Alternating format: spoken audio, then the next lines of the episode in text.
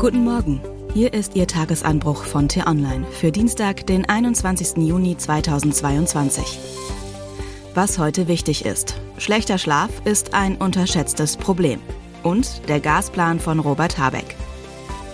Geschrieben von T-Online-Chefredakteur Florian Harms. Unter Mikrofon ist heute Anja Bolle. Guter Schlaf ist keine Selbstverständlichkeit. Jeden Tag rennt man durch den Alltag, tut dies und das, wird von Neuigkeiten, Wichtigkeiten und Belanglosigkeiten beschallt, und wenn man dann abends ins Bett sinkt, kreisen all die Eindrücke, Pläne oder Sorgen weiter im Kopf herum. Vielleicht ist auch die Matratze zu hart oder die Luft zu stickig oder der Partner schnarcht. Rund 80 Prozent der berufstätigen Deutschen haben Schlafprobleme, haben Mediziner schon vor Jahren herausgefunden. Das sind mehr als 30 Millionen Menschen. So gesehen ist der heutige Tag des Schlafes eine willkommene Gelegenheit, auf die Bedeutung einer guten Nachtruhe aufmerksam zu machen. Wer gut schläft, ist meistens leistungsfähiger, gesünder und fröhlicher. Zu wenig Schlaf dagegen macht krank, gereizt und fahrig. Übergewicht, Bluthochdruck, Herzkrankheiten oder Depressionen können die Folge sein. Forscher raten, das Schlafzimmer zu lüften, vor dem Zubettgehen nichts Schweres zu essen und ja, Alkohol ist leider auch eher hinderlich. Handy und Fernseher haben im Bett nichts verloren. Stattdessen möge man lieber zu einem guten Buch greifen. All das ist keine Garantie für eine gute Nachtruhe, aber es kann helfen.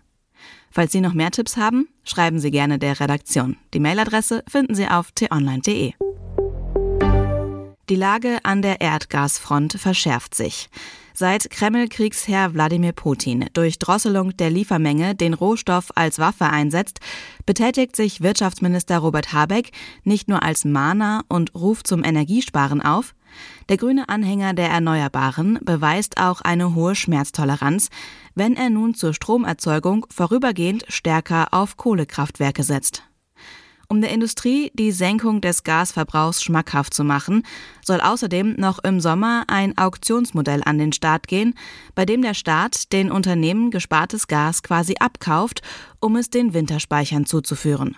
So sehr dieser Pragmatismus Klimaaktivisten wehtun mag, so sehr trägt er dem Vizekanzler den Respekt der Wirtschaft ein. Entsprechend intensiv werden die Gespräche beim heutigen Tag der deutschen Industrie in Berlin sein. Aus der Bundesregierung haben sich neben Habeck auch Kanzler Olaf Scholz, Finanzminister Christian Lindner und Verkehrsminister Volker Wissing angekündigt. Mit so viel Ampelprominenz dürfte die Front gegen Putin geschlossen stehen. Was heute wichtig ist. Der EU-Gipfel am Donnerstag gilt schon jetzt als historisch. Die Staats- und Regierungschefs wollen darüber entscheiden, ob die Ukraine und Moldawien Kandidatenstatus erhalten und ob die Länder des westlichen Balkans bald aufgenommen werden sollen. Die SPD-nahe Friedrich-Ebert-Stiftung veranstaltet heute einen Kongress zur vom Kanzler ausgerufenen Zeitenwende und deren Bedeutung. SPD-Chef Lars Klingbeil hält eine Grundsatzrede. Verteidigungsministerin Christine Lamprecht und EU-Vizekommissionschef Franz Timmermans schließen sich an.